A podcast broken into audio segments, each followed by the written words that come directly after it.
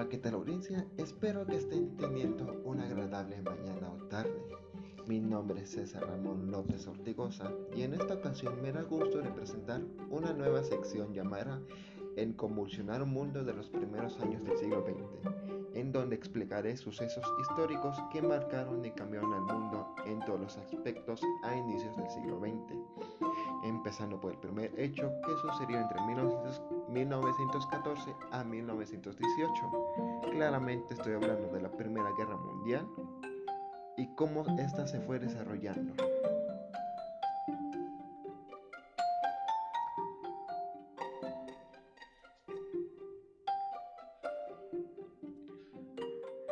Para ponernos en contextos, la Primera Guerra Mundial fue un conflicto bélico internacional concentrado en el continente europeo que empezó el 28 de julio de 1914 y, y finalizó el 11 de noviembre de 1918.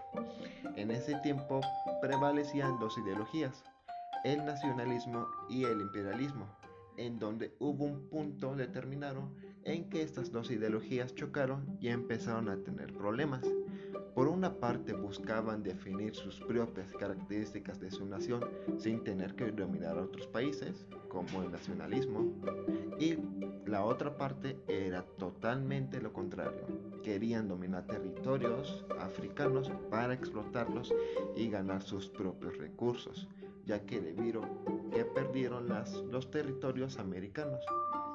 Además de esto, ya algunos países ya tenían problemas o roces que, había sucedido con anterioridad, como lo era Francia y Alemania por los territorios o por querer controlar el mercado como era Gran Bretaña y Alemania. Y sin olvidar también el control de los Balcanes entre Rusia y el imperio austrohúngaro. Esta misma tensión que se sentía entre los países provocó una gran aceleración en la industria armamentista, para prepararse ante un posible ataque de su país enemigo. Todos estos problemas provocó que se despertara la idea de crear alianzas internacionales. En esta guerra se dieron en total dos alianzas. La triple alianza conformada por Alemania, el Imperio Austrohúngaro e Italia, y la triple ente que fue creada contra Alemania, donde estaba Francia, Rusia y Gran Bretaña. Gran Bretaña. Ya con tiempo después otros países se fueron agregando a estas alianzas como Estados Unidos, el Imperio Otomano, entre otros más. Pero lo que desencadenó todo esto fue el asesinato del archiduque Francisco Fernando de Australia.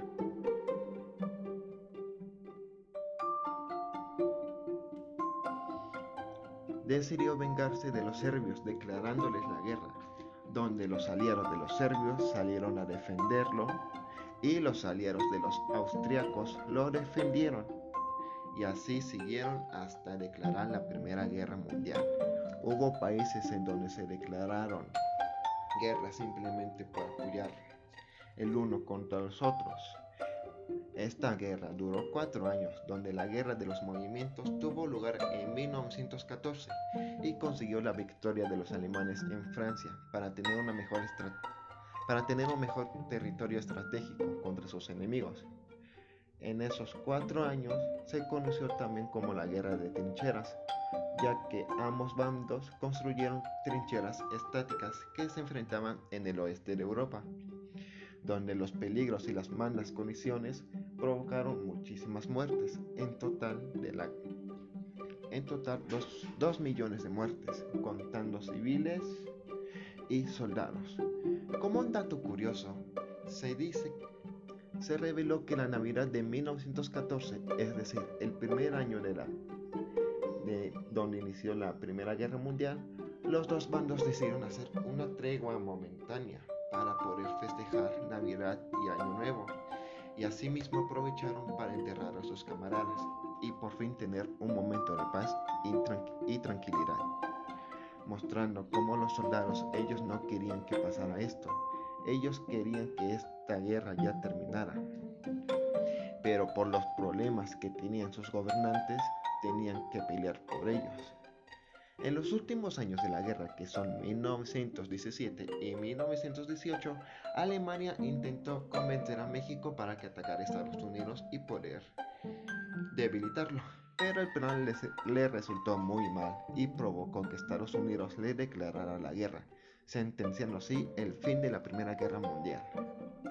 Porque lograron debilitar los avances alemanes los turcos, los turcos y los búlgaros se rindieron y, y Austria-Hungría es derrotada. Al ver que Alemania se quedó sin aliados, firmó un acuerdo de paz en 1914, conocido como el Tratado de Versalles, donde oficialmente se reconoció, se reconoció el fin de la Primera Guerra Mundial. Bueno, eso sería todo por esta ocasión. Gracias por quedarse hasta aquí y, agradezco el tiempo que se dedicaron para escucharme. Nos vemos hasta la otra sección. Hasta luego.